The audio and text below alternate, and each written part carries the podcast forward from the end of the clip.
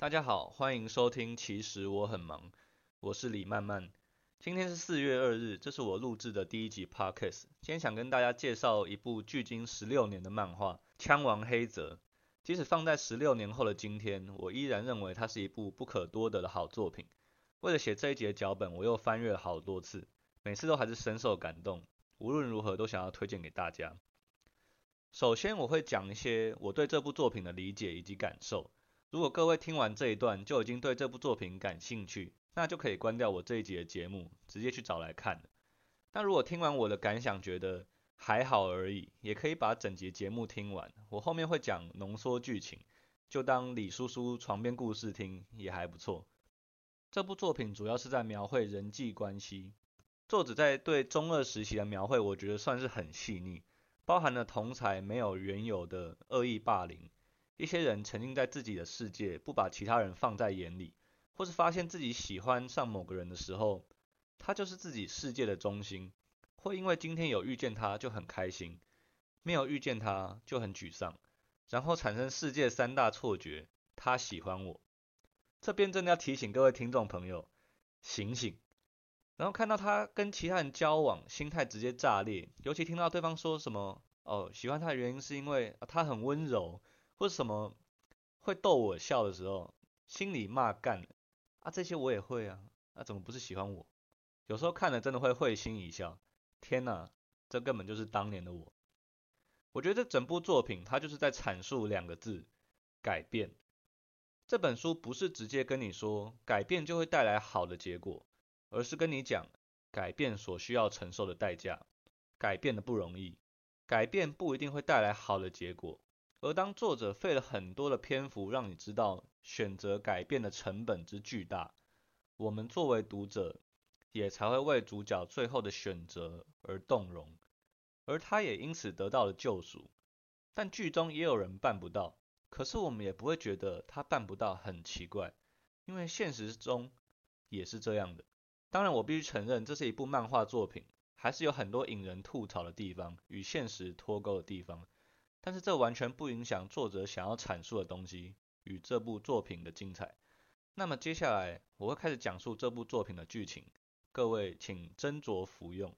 大家听到“枪王”两个字，第一个联想到的是什么呢？有的听众朋友想到的应该是射击、枪战之类的，觉得枪王黑泽可能跟枪支有关。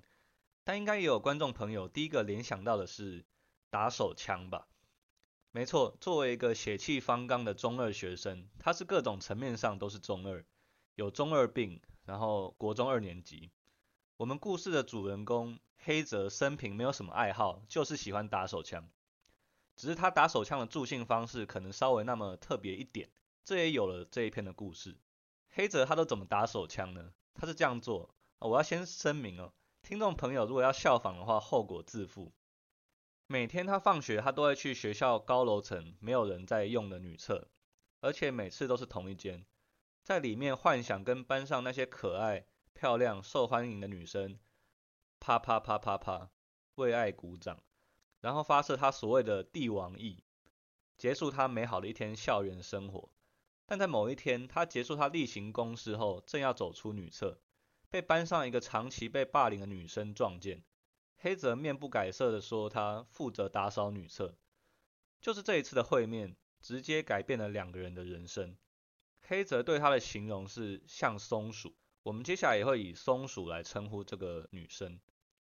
很快的，黑泽升上了国三，他们重新分班，进到了新的班级。黑泽查看分班名单的第一件事情，就是看看班上有哪些人可以成为他的配菜。那他对这次分班的结果是十分满意。觉得可以过得幸福的一年。这里要跟大家提到几个主要角色，一个是龙川文士，班上公认的美人之一，与人为善，受人欢迎；一个是被黑泽称为花椰菜的仔仔，广受班上仔仔爱戴，跟黑泽国二的时候就同班，即使黑泽每次都会拒绝，不想参与他的活动，他都还是会邀请黑泽。第三位就是被霸凌的女生松鼠，他们跟黑泽分到了同一个班级。不知道各位在。求学阶段有没有遇过霸凌事件呢？不管是自身遇到还是周遭发生，我想大家都会同意，如果是在同一间学校霸凌几乎不会因为重新分班而消失。至少我小学的时候，班上被霸凌的同学，就是一路从小四被霸凌到小六，分班好像完全没有帮助，可能是归功于学生之间的人际网络吧。新的学期，新的班级，松鼠仍然没有摆脱被霸凌的命运，因为霸凌他的主要小圈圈也分到了同个班级，层出不穷的霸凌手段，真的让我有一种既视感，因为我以前也目睹过不少。在自我介绍的时候，念对方指定的台词。便当里直接被倒饮料进去变成泡饭，运动服扔到树上让对方捡不到，把班上丑肥仔比萨泰、披萨泰的衣服藏起来叫他拿去还，然后硬把他们凑成一对，强迫松鼠跟他告白。松鼠的国山生活开始没多久，就遭遇到了这些惨烈的事情。而且这个时候黑泽发现哦，在场众人不仅没有人站出来帮松鼠讲话，连沉默都办不到，跟着一起起哄。畅快的笑着，黑泽自己都不知道，跟松鼠没有交情的自己，为什么突然对眼前的事情如此看不惯。他决定执行他的正义，挥下白灼的铁锤。黑泽先是利用花椰菜做了不在场证明，证明自己早上身体不舒服去看医生。但他其实一早就潜入学校，偷偷把两个主要霸凌仔的运动服偷出来，打手枪在那上面，再让别人捡到还回去，完成他心目中的制裁。这。就是白灼的铁锤，看着那两个霸凌仔气哭的脸，黑泽心里就舒坦了。而且在经历这样的事件以后，霸凌仔的霸凌力度好像确实有有所收敛。当黑泽以为他可以继续过着他悠闲的日子的时候，某天他刚结束他的例行公事，他发现厕所门口有人，那个堵他门的人正是松鼠。松鼠请他对班上另一个女生进行同样的制裁。黑泽当然是否认这件事情是他做的，松鼠只是随便推论而已，根本没有决定性的证据。松鼠说：“我确实没有决定性的证据，但我知道你每天放学都会躲进这间女厕里面，因为国二遇见你的那天，真正要负责扫女厕的是我。从那天起，我就时刻观察你，发现你的惯性。”松鼠威胁黑泽，不帮他这个忙的话，就要把他的事情抖出去，作为交换。只要黑泽持续跟他合作，他会死守这个秘密。黑泽又问说：“那为什么是这个女生？她应该没有实际参与任何的行动。”松鼠回答说：“她虽然没有实际参与，但她其实一路煽风点火。他无法原谅这样的人。他给黑泽一天的时间考虑，说完就离开女厕。黑泽思考着松鼠要求制裁的对象，虽然可恶，但他难道背负着跟主要霸凌的人同等的罪孽吗？烦躁的他下午窝在图书馆。碰巧遇到去那边看书的文学少女龙川文士，黑泽意外发现跟对方聊天挺轻松的，被松鼠握着把柄的那种胃痛感竟然有所舒缓。不过黑泽最后还是答应了松鼠，会去向对方进行白灼的制裁。制裁很顺利的结束，松鼠也承诺暂时不会再来烦黑泽，但是只要他又有想要制裁的对象，就会再来拜托黑泽。时间很快到了毕业旅行，黑泽跟花椰菜。披萨泰啊，披萨泰就是松鼠当初被逼迫告白的对象，还有松鼠被分到同一组。这边各位应该也是会蛮有共鸣的。分组的时候，边缘人就是会被分在同一组。不过这边我要特别说一下，花野菜跟披萨泰本来是有自己一群人，只是因为人数凑不拢，作为团队核心的花野菜主动说，那我退出，然后他就跑来跟黑泽同一组。毕业旅行平淡的进行着，途中龙川还跑来加入他们，跟大家打成一片。就在黑泽感叹着这样的平淡生活其实也不错的时候，马上就不平淡了。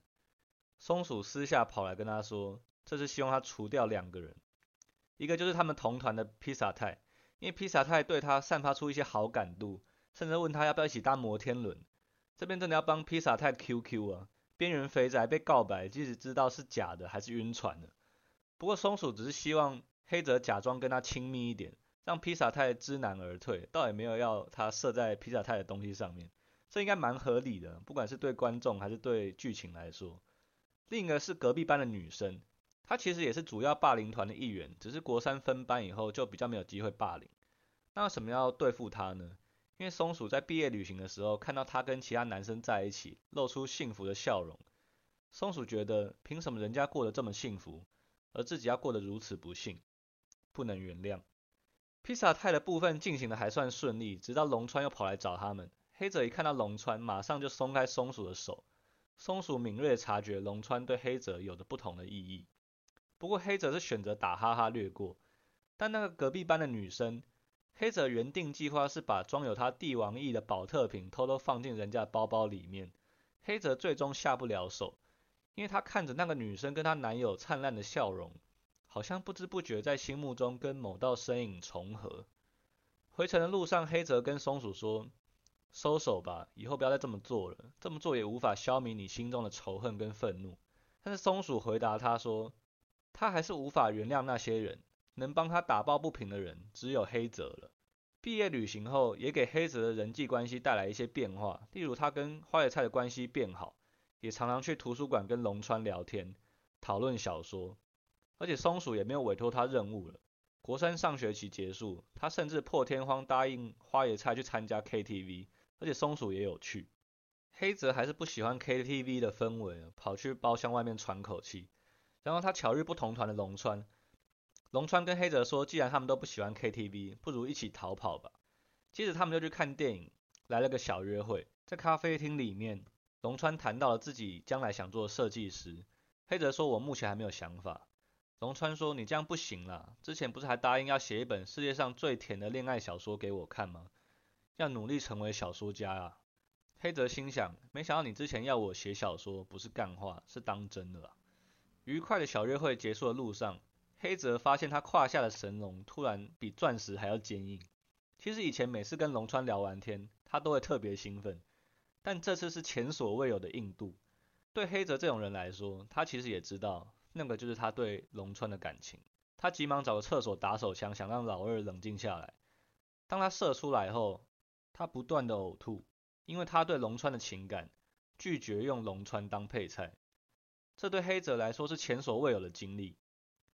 他晕船了，但暑假他是见不到龙川的。龙川在补习班准备升学考试，但黑泽没有去补习，他三不五时就在补习班前面游荡，看看能不能巧遇。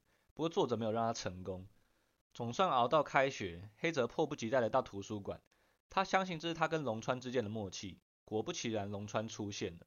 他们除了一起享受阅读时间以外，龙川跟他提到，他小时候其实是一个阴沉的书呆子，但是。国中开始，因为不想要再独自一人，而努力学习改变发型、化妆，假装开朗，鼓起勇气与别人搭话等等。但他觉得自己的本质是没有改变的。现在所拥有的一切是他透过装而得来的，充满不安全感，充满对自己的质疑。这些谈话让我们主人公又更晕了，因为龙川说他以前没有跟男生讲过这些心里话，又说他一直期待爱情小说的男主角可以出现在他面前。我看到这里，心中不断呐喊：“醒醒啊，黑泽！”但我想道理大家都知道，只是做不到。接下来剧情即将迎来本作的最高潮。离开图书馆的黑泽，在女厕遇到了久违的人物松鼠。松鼠这次要求制裁的对象，让所有人都震惊了。好了，其实应该只有我跟黑泽。这次制裁的对象是龙川文士。黑泽很震惊，因为龙川真的完全没有伤过松鼠一分一毫，甚至一直对他示出善意。再加上黑泽对龙川的爱慕，他很坚定的拒绝了松鼠。松鼠也没有拿以前的事情威胁他，只是说你很快就会后悔。当天晚上，黑泽跑去补习班，见到了笑容绚烂的龙川。黑泽问他说：“是有什么好事吗？”龙川笑着说：“这么明显吗？到明天之前我要保密。”说完就走了。然后松鼠出现在黑泽旁边，说：“已经太迟了。”留下一头雾水的黑泽。隔天，黑泽看到花野菜被一群人围着起哄，说：“没想到被他捷足先登，真了不起。”接着，龙川走进教室，叫大家不要欺负她男友。黑泽心态崩了。当天在女厕，松鼠跟他说，他心态也崩了，因为他喜欢的人正是那位不管对谁都很温柔、都愿意伸出援手的花野菜。在某次体育课一起做操，黑泽意识到了，其实花野菜正是龙川心目中向往的类型，发自内心的温柔，对谁都会伸出援手，与生俱来的受人爱戴。从那天起，黑泽无法再面对花野菜，也无法再面对龙川，就像一部机器的齿轮，只有黑泽一颗掉了下来，但机器仍然在运转，接着看着他们在楼梯接吻的瞬间，黑泽彻底的坏掉了。他主动把松鼠叫来女厕，跟他说要执行他先前的委托，目标正是龙川文士。他们利用运动会，大家都在帮比赛的同学加油，没有人在教室的时候，黑泽就好像是把对龙川的爱恋通通射出来，再也不复存在。运动会结束，大家回到教室。龙川发现他运动服上面的异状，本来想强忍不适，最后还是当着众人的面吐了出来。全班哗然。从此，黑泽沦为松鼠的报复工具，因为对他来说，再也没有什么是有所谓的。到处执行着松鼠要求的报复，哪怕其实对方真的也只是做了微乎其微的事情。花野菜有感受到黑泽在刻意避开他，但是他还是有机会就去找黑泽搭话，只是黑泽再也无法面对花野菜了。直到某一次，松鼠要黑泽射到某个同学的美术课作品上，黑泽出于好奇打开了龙川的作品，上面画的是毕业旅行。龙川、花椰菜、披萨太、黑泽跟松鼠五个人站在景点前面，大家笑得很开心的一幅画。龙川上面写说，毕业旅行很开心，希望大家以后还可以再去一次。黑泽痛哭流涕。因为毁掉这幅画上面的笑容的，正是他自己。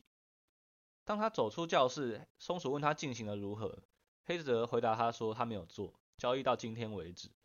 松鼠问他说怎么回事，黑泽回答他说明天他就知道了。隔天，黑泽利用放学前的班会，走到台前向全部的同学坦诚，至今为止所有的惊异事件全部都是他做的，而且他没有供出松鼠。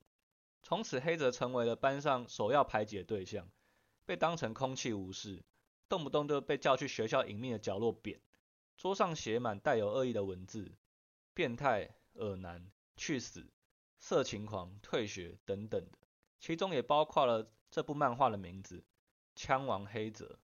面对这些对他的攻击，黑泽坦然承受，日复一日。而某一天，松鼠受不了了，问他是不是有病，怎么会主动公开？自己跑去承受众人的怒火。黑泽说：“以前的他才是不正常的，沉浸在小小的厕所，没有别人的空间，在脑中与其他人产生连结。没有人会讨厌他，但这也从来不是真正的关系。